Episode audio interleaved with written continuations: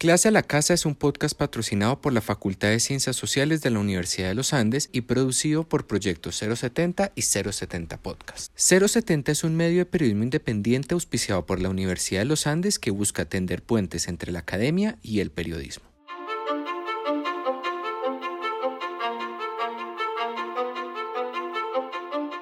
Bienvenidos a la segunda temporada de Clase a la Casa. Regresamos. La Universidad de los Andes sigue. El COVID-19 nos ha permitido encontrar nuevas formas de escucharnos y de encontrarnos. Hoy queremos mostrar que somos una comunidad académica que trasciende el campus, que podemos ser compañía y guía en estos momentos de cambio. Este espacio es una continuación virtual de la iniciativa Clase a la Calle, que cumple ya cuatro años en su esfuerzo por sacar a la academia de los salones de clase. En este podcast, profesores, académicas y expertos desde diferentes perspectivas nos acompañarán para debatir sobre los retos que nos impone hoy el COVID y para invitarnos a explorar futuros posibles. Esto es Clase a la Casa, historias para lo que viene. Bueno, bienvenidos y bienvenidas a nuestra segunda temporada de Clase a la Casa, Historias para lo que viene. Les habla Tatiana Andia, soy profesora de Sociología y estoy con Ana María Otero Cleves, también profesora de la Facultad de Ciencias Sociales, pero de Historia, en la Universidad de Lausanne. Eh, bienvenidos y bienvenidas. Eh, pues como les dice Tatiana, este es un episodio de clase a la casa. Este es el primer episodio y nos acompañan tres increíbles personas para debatir desde diferentes disciplinas los nuevos retos a los que nos enfrentamos hoy y sobre todo eh, para ayudarnos a mirar qué tipo de preguntas debemos estar haciéndonos para pensar mejores futuros, futuros tal vez más sostenibles y posiblemente más igualitarios. Bueno, entonces yo les voy a presentar a nuestros tres invitados de hoy. Eh, estamos muy honradas porque además son un equipo fantástico y muy interdisciplinario. Entonces nos acompañan Juan Camilo Cárdenas. Eh, Juan Camilo es profesor titular de la Facultad de Economía de la Universidad de los Andes y hasta hace muy poco era el decano de esa facultad. Tiene un doctorado en Economía Ambiental y de Recursos Naturales de la Universidad de Massachusetts en Amherst y viene trabajando desde hace muchos años con metodologías eh, de la economía del comportamiento y experimental y ha explorado cómo crear espacios de construcción colectiva, algo que seguramente en este momento nos hace mucha falta. También está con nosotros la profesora Sandra Sánchez López. Ella es profesora asociada de la Facultad de Artes de la Universidad de los Andes. Está vinculada al Centro de Estudios en Periodismo también. Sandra es historiadora, filósofa y analista de medios y tiene un doctorado en historia del State University of New York en Binghamton. Por último, está con nosotros Esteban Hoyos Ceballos. Eh, Esteban es abogado y profesor de Derecho Constitucional en EAFIT y magíster eh, y doctor en Derecho de la Universidad Cornell. Esteban ha estudiado en los últimos años y su trabajo en general se enfoca sobre la intervención de los jueces constitucionales en la protección de derechos económicos y sociales, el derecho a la educación y la abogacía de derechos humanos en Colombia. Muchas gracias a los tres por acompañarnos en este inicio de una nueva temporada para pensar los futuros posibles. Bueno, entonces ya para entrar en materia, eh, quería comenzar como con una reflexión para poder dar lugar, digamos, a, una discusión más amplia con nuestros tres invitados. Al iniciar la pandemia, em, nosotros vimos como muchas columnas de prensa y reflexiones académicas que circularon en torno a qué iba a pasar eh, ante esta coyuntura. Y recuerdo en particular eh, una columna del Financial Times en la que un historiador anunciaba que esta era la mayor crisis de nuestra generación. Incluso decía que las decisiones que tomaran las personas y los gobiernos en las próximas semanas, esta columna recuerdo que era de abril tal vez, eh, probablemente iban a dar forma al mundo en los próximos años. No nada más en términos del sistema de salud, sino en términos, no sé, económicos, de política y de cultura. A pesar de lo alarmante pues, del llamado, también nos invitaba este historiador a pensar a largo plazo y a evaluar a la hora de elegir las posibles alternativas que tenemos, no solo lo que necesitamos para superar la amenaza inmediata, sino también qué tipo de mundo queríamos eh, habitar una vez superada la crisis. Y otra de las columnas que me gustó mucho escrita en el Financial Times es de una escritora india que se llama Arundhati Roy, que nos invitaba a ver la pandemia eh, como un portal, ella decía como una puerta de entrada entre un mundo y el siguiente. Entonces, partiendo de esta reflexión, me gustaría invitar a nuestros invitados a que reflexionáramos o que nos ayudaran a imaginar o hacernos las preguntas de cómo nos deberíamos imaginar el futuro. Y en gran parte eh, que nos ayuden a pensar qué tipo de preguntas nos deberíamos estar haciendo hoy. cuáles deberían ser nuestras prioridades a largo plazo y cuál es nuestro rol como ciudadanos en el proceso de imaginar estos nuevos futuros. Entonces quería eh, comenzar con esto y tal vez le doy la palabra a Juan Camilo. Eh, muchas gracias Ana María y muchas gracias Tatiana y al resto de colegas que están aquí sentados en esta, en esta conversación tan interesante. Precisamente hace algo menos de una semana, la organización Ipsos que viene haciendo unas encuestas a nivel del mundo le hizo dos preguntas a eh, un número significativo de personas, eh, cerca de 21 mil personas, adultos, en varios países del mundo, entre los cuales estaba incluido Colombia. Eh, y las dos preguntas tenían que ver exactamente con eso. Una era si le preguntaban a la gente si quisiera que el mundo cambiara significativamente y se volviera más sostenible y más justo, en lugar de retornar a cómo era el mundo antes de la crisis del COVID. Esa era la primera pregunta.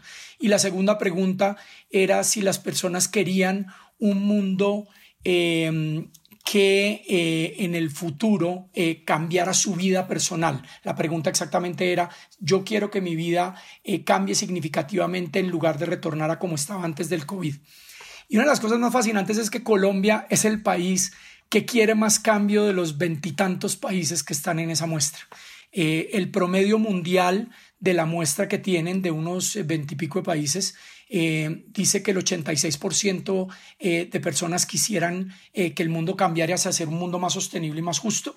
y en la pregunta sobre si quisiera que su vida personal cambiara, el promedio mundial era del 72% y Colombia era el más alto de todos, el, que menos cambio quería era Sur, eh, Corea del Sur. Esos eran los extremos, Colombia en un extremo y, y Corea del Sur en el otro. Esto simplemente para contrastar, hay mucha variación en el mundo, pero una mayoría muy grande que quiere que se cambien cosas.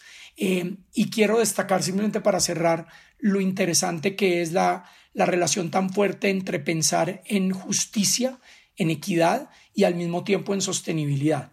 Em, y eh, algo de lo que puedo comentar más adelante es un estudio que acabamos de hacer para Naciones Unidas, precisamente en el que exploramos ventanas de oportunidad para un mundo que fuera más sostenible, más justo, precisamente a partir de las lecciones del COVID. Y lo que quiero decir es que el COVID nos ha puesto al frente muy buenas oportunidades de aprendizaje de cómo nos relacionamos con los demás y cómo nos relacionamos con el medio ambiente.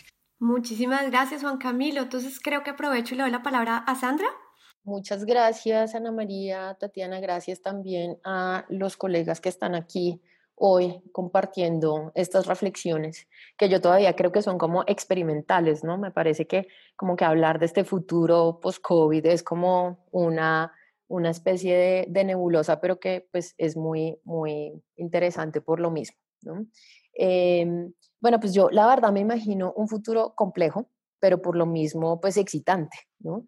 Eh, y digamos, yo hablo de ese futuro complejo no por ser negativa, decir, no, COVID y la pandemia y no vamos a salir de esto, sino más bien con un entusiasmo, digamos, de cara a las, a las realidades históricas que como seres humanos hemos en una larga trayectoria de tiempo construido. Construimos siempre tejidos tupidos, eh, realidades eh, como en un bordado excesivamente decorado, pero pues también con, con muchos errores y con muchos impases. En fin, yo creo que sí, eh, digamos, hemos estado en el pasado y en el presente y seguiremos en el futuro de cara a dinámicas, digamos, algunas, como decía, excitantes, otras descorazonadoras, pero, pero creo que eso hace parte como de ese devenir histórico y de ese entramado humano. Entonces, pues no, no es en términos como de un negativismo, pero tampoco eh, pienso como en un optimismo exacerbado. Y creo que pues en ese escenario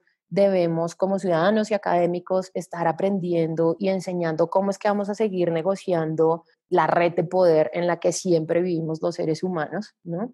Y pensando un poco en lo que decía mm, Juan Camilo alrededor de los mundos eh, que deseamos, más justos, más igualitarios y que también Ana María lo mencionaba, yo creo que es importante que nos hagamos la pregunta hasta dónde resistimos, por qué y para qué. Es decir, en un continuum de relaciones de poder, qué queremos cambiar, por qué lo queremos cambiar y para qué y sobre todo para quiénes, porque creo que la historia también nos muestra que incluso en esas en esas empresas de cambio, pues se generan unas desigualdades, unas exclusiones.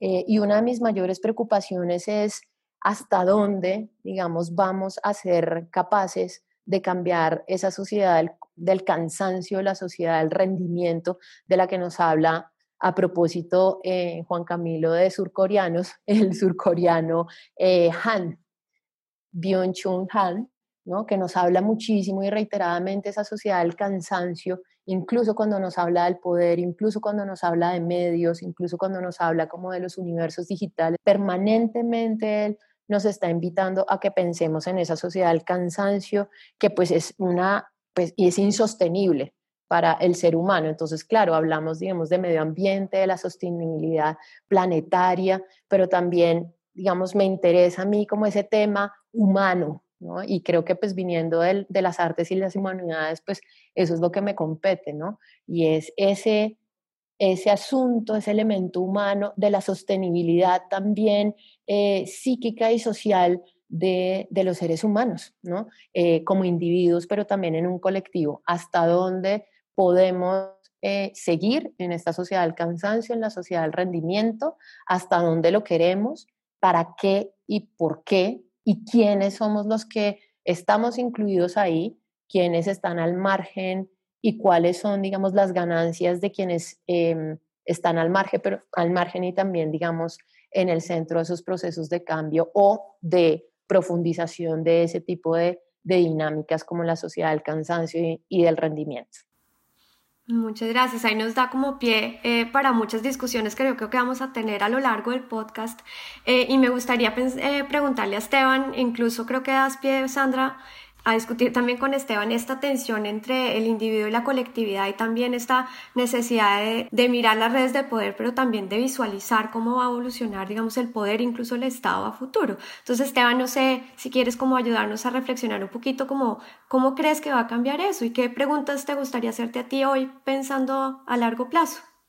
Eh, muy bien, nuevamente eh, gracias por esta invitación a Tatiana, a Ana, feliz de compartir este espacio y esta clase de vuelta a mi casa, que es la Universidad eh, de los Andes. Este ejercicio de predecir eh, el futuro definitivamente es un ejercicio complejo, es un ejercicio muy, muy difícil. Eh, yo pensando, pues, para este podcast, pensé que hay dos cosas que para mí son prioritarias, después de haber pasado, pues, como estos meses de confinamiento y como esta experiencia que ha sido tan, pues, que ha sido tan difícil y tan retadora para todos nosotros. Eh, lo primero es, es un tema como de prevención, eh, de prevenir que muchas de las cosas que pasaron en el manejo y en este control de esta pandemia no se repitan. Yo quisiera que en el futuro algunas de las cosas que, que ocurrieron y que, y que, pasaron en esta coyuntura no vuelvan eh, a pasar. Y lo segundo, algo que se ha explorado muchísimo en toda la primera temporada de clase a la casa, pues ese gran reto, ese desafío de la desigualdad. En relación con lo primero, como la prevención con muchas de las cosas eh, que pasaron y que yo creo que no deberían eh, repetirse, y eso debe ser una preocupación hacia el futuro, ahí mencionaría como tres cosas. Uno, la evasión como de la discusión democrática, como rápidamente el Congreso cerró, hubo incluso un debate sobre si eh, debía o no sesionar virtualmente, pero el gobierno y los gobiernos, esto no es una cuestión absolutamente colombiana, eh, pasaron a gobernar por decreto. Eh, entonces yo ahí como, me, como la pregunta que me planteo es cómo imaginarnos alternativas distintas a las del estado de excepción y a la emergencia económica y social para controlar esa próxima crisis, cómo anticipar soluciones en democracia y dentro de la democracia para el manejo de futuras eh, situaciones parecidas a las que enfrentamos en los últimos meses. un segundo asunto, este tema de la restricción de los derechos por parte de todo tipo de autoridades, alcaldes, gobernadores, el presidente, etcétera, unas restricciones de manera prolongada, sin aviso previo, por anuncios de Twitter. Y ahí la, pregunta central para mí creo es cómo repensar ese tema de la coordinación entre los gobiernos centrales y las autoridades eh, territoriales, las, las autoridades locales. Y aquí para mí un asunto clave es cómo someter al ejercicio pues, de controles judiciales y políticos más estrictos las decisiones de nuestros gobernantes. Eh, y finalmente, yo sé que Juan Camilo nos puede decir mucho sobre esto, eh, una cosa que a mí me preocupó y que yo no quisiera que fuera como la experiencia del futuro de tratar una crisis de salud pública como un problema eh, de seguridad ciudadana.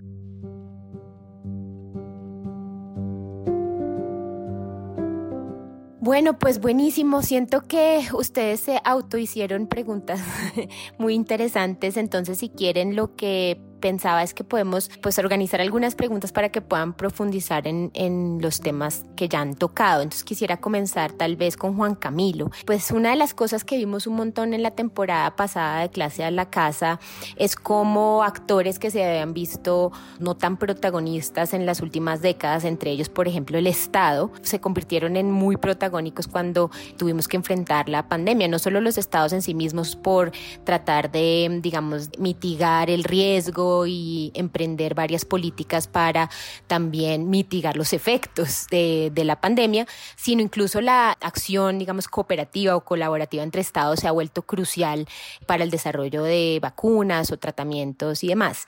Eso conectado con la pregunta que Sandra hacía de lo que queremos cambiar hacia futuro, qué es lo que queremos cambiar, por qué y para quiénes, se me ocurre que no sé en, su perspectiva o en su opinión desde dónde se debe producir el cambio y cuál es el lugar de los ciudadanos y de la acción colectiva de los ciudadanos para poder producir ese cambio. Totalmente de acuerdo, Tatiana, que, que, en ese tema en particular hay una reconfiguración de, de los tres grandes esquemas institucionales con los que se mueven las economías, para hablar en términos económicos, el, el, Estado, el mercado y la comunidad. El papel del Estado recuperó un protagonismo impresionante con esta pandemia.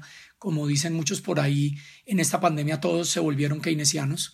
Hasta los más eh, libertarios reconocieron que tenía que haber algo de keynesianismo en, en la forma como el Estado provee, empuja, mueve, dinamiza actividades, en este caso para la atención inmediata, tanto en provisión de salud o en atención de salud como en la atención de eh, bienes básicos, eh, comenzando por la comida, como se mencionó hace unos minutos. Entonces sí hay una reconfiguración del tema del Estado y del mercado. Eh, yo creo que el cambio grande que va a tener que suceder es darnos cuenta que los mercados y los estados ya nos mostraron sus promesas y sus limitaciones para atender este tipo de, retos de sociedad. Tenemos que ser conscientes que esta no es eh, la primera ni va a ser la última pandemia de este estilo. La proximidad con los ecosistemas y la amenaza y presión sobre los ecosistemas de donde provienen las enfermedades zoonóticas eh, nos está generando una mayor y mayor probabilidad de que patógenos pasen de eh, seres vivos no humanos a humanos y causen este tipo de cosas. Eh, algunos expertos pueden hablar de 150, 200 patógenos más que están en lista de espera para generar este tipo de situaciones y por ende darnos cuenta que el mercado solo no lo va a hacer porque el mercado es indolente en estas pandemias. El Estado lo puede hacer y es su razón de ser y ha tratado de intervenir de lo mejor posible, pero también tiene unas limitaciones muy grandes, fiscales, operativas. Y entonces nos quedamos con esa tercera forma institucional que es la de la comunidad, la de la acción colectiva, y es donde creo que tenemos que hacer un recuento importante de qué hemos aprendido de lo bueno, lo malo y lo feo del mercado y del Estado y concentrarnos en cuáles son las posibilidades que desde la acción colectiva se pueden lograr cosas importantes en términos de políticas de salud, de autocuidado, desde el comportamiento humano proveer los resultados de política pública desde el mismo comportamiento ciudadano. Pero no estoy hablando solamente del uso de la máscara, del distanciamiento, sino estoy hablando también de las redes de solidaridad para atender a los más vulnerables, de los sistemas de autogestión y autocontrol y autocuidado en complemento con el sistema de salud y no esperar que el sistema público gubernamental de salud se encargue de resolver todos los problemas. Creo que ahí es donde van a estar las respuestas más grandes y las posibilidades de que desde la acción colectiva, desde la base, podamos construir mucho de eso. Pero eso va a querer decir los modelos convencionales de democracia en medio de la soberanía de las naciones están mostrando una crisis y tenemos ahora unas fuerzas muy grandes o de grandes corporaciones que tienen poder mucho más grande que incluso el gubernamental de la soberanía de las naciones, pero también el poder de gobernanza de grandes redes transnacionales de movimientos sociales y de acción colectiva que también trascienden la soberanía de las naciones y que se están encontrando cada vez más fuerte y de múltiples formas en producir cosas preocupantes o cosas promisorias para atender este tipo de retos. Juan Camilo, muy interesante lo que estás diciendo y, tal vez me da pie a darle espacio, Sandra, a que nos explique un poco más eh, esta complejidad eh, que anotaba ella sobre eh, las relaciones de poder, pero tal vez preguntarle a Sandra en particular, junto con estos cuestionamientos de los modelos convencionales que hablaba Juan Camilo, si tú crees que también hay un cuestionamiento de modelos convencionales en otras esferas, en particular hablando o pensando en tu disciplina como, como historiadora, en la forma como narramos, estudiamos y cuestionamos el poder. O sea, ¿tú crees que va a haber un cambio ahí? ¿Cómo vamos a contar? Eh, nuestro presente y sobre todo cuál es el, reto de contar nuestro presente y nuestro futuro, al mismo tiempo teniendo como bajo el ojo o bajo la lupa pues eh, la reconfiguración de estas relaciones de poder. Sí, bueno, yo creo que, que, ya hemos visto algunos, algunos cambios, es decir, cuando Juan Camilo menciona el asunto de los movimientos eh, sociales y políticos transnacionales, yo creo que eso es algo que ya se ha venido desenvolviendo con algún tiempo. ¿no? Eh, y claro, lo, interesante es cómo eh, en este momento eso sigue vigente y cómo se va a, trasladar en el tiempo, ¿cierto? Cómo vamos a retomar esas configuraciones eh, de los movimientos sociales, de sus propuestas políticas, como de esa militancia de cambio a nivel transnacional y cómo eso se va de nuevo a trasladar hacia, hacia el futuro. Cosas que hemos visto, y esto eh, se, digamos, se lo debo también a discusiones con mis estudiantes de la clase de medios desde la resistencia, eh, particularmente a los grupos con los que he venido trabajando en unos proyectos eh, sobre feminismo, ¿no? Y, y pues eso que llamamos la era Me Too, ¿no? Y es que en realidad sí ha habido unas variantes eh, en términos de brechas, en términos de cierres de brechas y ampliación de diálogos, por ejemplo, sur-sur y sur-norte, ¿no? Entonces, claro, eh, antes podíamos nosotros ver claramente unas jerarquías geopolíticas eh, sumamente bien establecidas, ¿no?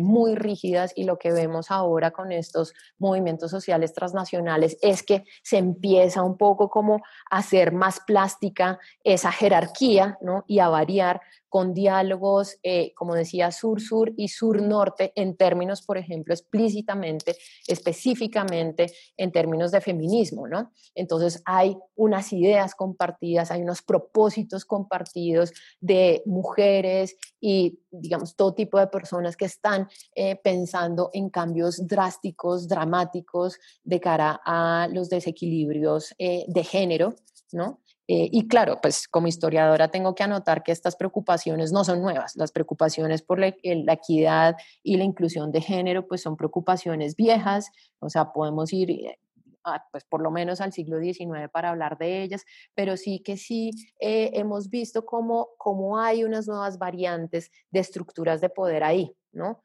Donde esa verticalidad geopolítica pues ha cambiado y tenemos entonces diálogos entrecruzados. También me interesa resaltar que aunque existan nuevas variantes de ese poder, nuevos diálogos, nuevos cruces, eh, ¿no? Y donde se comparte colectivamente estos intereses a nivel transnacional, eh, también es cierto que se abren nuevas brechas. Es decir, para nosotros estar en una militancia eh, de la cuarta ola feminista que está atravesada por lo digital, necesitamos acceso a la materialidad digital, ¿no? Y también acceso a una alfabetización digital.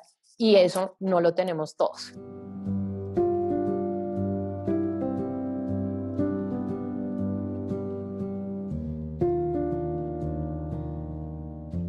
Excelente, Sandra, muy motivante eh, realmente pues quisiera hacer tal vez una transición con eso último que decía, bueno, tanto Sandra como Juan Camilo, eh, que pues tiene que ver con los sujetos eh, que podemos ser en el, en el futuro también, eh, con las posibilidades de nuestras conexiones comunitarias y de, y de, cooperación y acción colectiva, em, sin desconocer las estructuras de poder que tenemos. Tal vez me gustaría preguntarle entonces a Esteban acerca justamente de cómo se pueden transformar esas estructuras de poder y particular, por ejemplo, el Estado, porque una de las cosas que vimos, y bueno, no solo Esteban en este podcast puntual, sino muchos otros académicos han, digamos, mostrado cómo eh, el tratamiento a esta pandemia pues tuvo varios problemas, los que mencionó Esteban y eh, en particular los que tienen que ver con el fortalecimiento de los sistemas de vigilancia y de represión del Estado. Eh, y ahí también vimos iniciativas ciudadanas en particular llevando muchos de estos casos a los estrados judiciales, ¿no? Y vimos a los adultos mayores reclamando por sus derechos y también a, a los padres reclamando por los derechos de sus hijos a través de tutelas, por ejemplo. Entonces, Esteban, en tu, en tu experiencia, y tú has participado de hecho en muchas de esas iniciativas, ¿cómo debería eh, transformarse el Estado hacia el futuro para permitir, entre otras muchas de las cosas de las que han hablado tanto Juan Camilo eh, como Sandra, y, cómo crees que se debería cambiar en ese sentido eh, la garantía de la protección de los derechos para poder facilitar mucho de lo que queremos ver hacia adelante. bien, esa pregunta es una pregunta compleja, con muchas aristas. Eh, yo insistiría quizás en, en, lo primero, en lo que dije en la primera respuesta, en el sentido eh, de la necesidad de pensarnos y de repensarnos hacia el futuro por fuera de ciertas instituciones jurídico-políticas como el estado de excepción para enfrentar eh, crisis, como bien lo señaló Juan Camilo, que vendrán en el futuro. y lo mismo los desafíos que acá se han discutido eh, en las relaciones entre entidades territoriales, en el centro, entre el centro y el territorio. Eh, eh, pero si yo sumara una cuestión relacionada con esta idea de la vigilancia, del control y de la respuesta de los ciudadanos frente a las acciones estatales, yo creo que aquí tenemos que entrar y discutir y conversar un poquito sobre la protesta social y sobre el ejercicio del derecho a la protesta y yo lo sumar, le sumaría a las cosas que no deberían repetirse. Y fue lo fácil que se restringió ese derecho constitucional durante la eh, pandemia y se, y, se, y se, restringió, no, se suprimió ese derecho eh, por razones de salud pública. Y eso es una cuestión eh, muy, muy compleja. yo tengo un gran amigo chileno, su nombre es Domingo Loveras, profesor de la Universidad Diego Portales en, en Chile, ha escrito mucho sobre el, el derecho a la protesta y ha aprendido mucho de sus textos y de sus charlas sobre, sobre el tema. Y, y uno de los asuntos que yo creo que es crucial y que vincula esta idea eh, previa de, Juan Camilo sobre acción colectiva, comunidad, democracia, etcétera, es la importancia del ejercicio del derecho a la protesta como una herramienta para la construcción de significados constitucionales. La, protesta es un derecho pero es también una forma de participación de la ciudadanía en los asuntos públicos, en los asuntos que nos interesan eh, a todos. Eh, y a mí en Colombia me cuesta mucho hablar del futuro del derecho a la protesta, eh, porque yo creo que nosotros estamos varias décadas atrás en, en un uso pleno de ese ejercicio y los hechos de los últimos días y las movilizaciones, las movilizaciones ciudadanas reprimidas por la policía nacional eh, me, lo, me, lo, me, lo, demuestran, pues lo lejos que estamos como un ejercicio pleno de ese, eh, de ese derecho, algo que yo creo que tiene toda eh, conexión y toda explicación con la estigmatización a la que se le sometió al derecho durante las épocas del conflicto armado. Y, y en épocas de crisis, y esto está en la pregunta de Tatiana también, sí que tenemos razones para protestar. Eh, Lovera escribió un paper hace poquito sobre el tema, identificó los tres tipos de reclamos distintos de la gente durante, la, durante el COVID-19. Los reclamos previos eh, frente a las cuestiones que ya el Estado venía haciendo eh, mal y que se ahondaron o se agravaron, como bien lo dijo Sandra en su respuesta durante eh, la pandemia, que en el caso chileno fue la movilización previa pues por el proceso constituyente, pero en el caso colombiano fue el 21N y todos los reclamos sociales previos a esta pandemia, que ahí todavía siguen. Eso es un asunto definitivamente sin, sin, sin resolverse.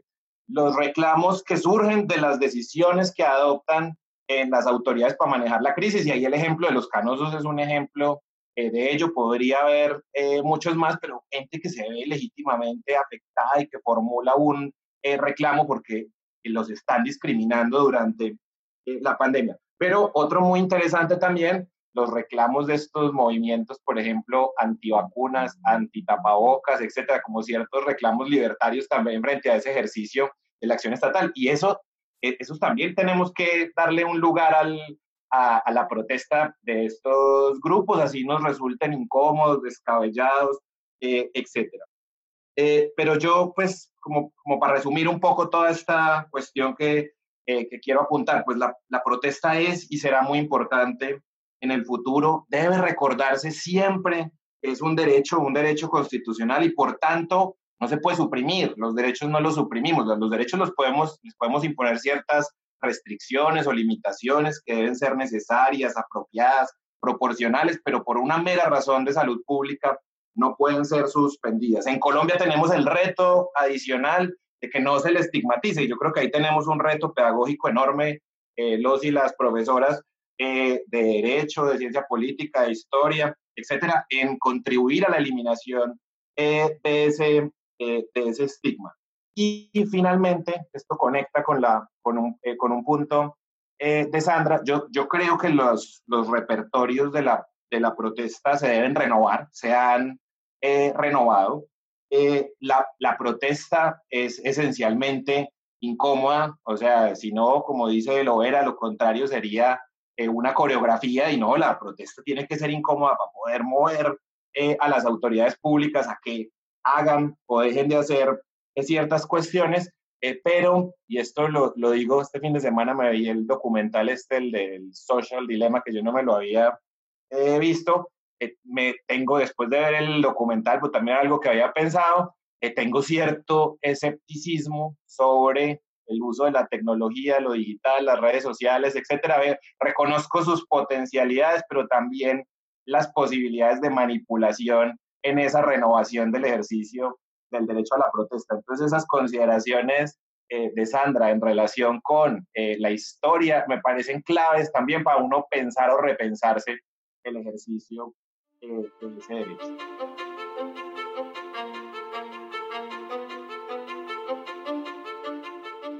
Muchísimas gracias a ustedes tres, a Juan Camilo, a Esteban y a Sandra. Eh, nos dejan con muchas preguntas que creo que era parte de lo que queríamos hacer, eh, motivados también porque creo que la invitación era que conjuntamente podemos pensar y buscar alternativas nuevas. Eh, creo que este podcast esperamos, Tatiana y yo, que sea un espacio precisamente para que no nos toque en la ansiedad de nuestras casas pensar solos, sino que se vuelva un espacio para hacernos preguntas difíciles, para mirar cuáles son las posibilidades a futuro. Yo esto es una cosa que repito eternamente, yo creo que los que oigan el podcast o mis estudiantes van a quedar hasta la coronilla de cuáles son espacios políticos que en estas coyunturas se contraen, cuáles tenemos que defender para que no perdamos esos espacios, pero también retomando lo que decía Juan Camilo, cuál es la oportunidad que tenemos ahorita para modificar muchas prácticas.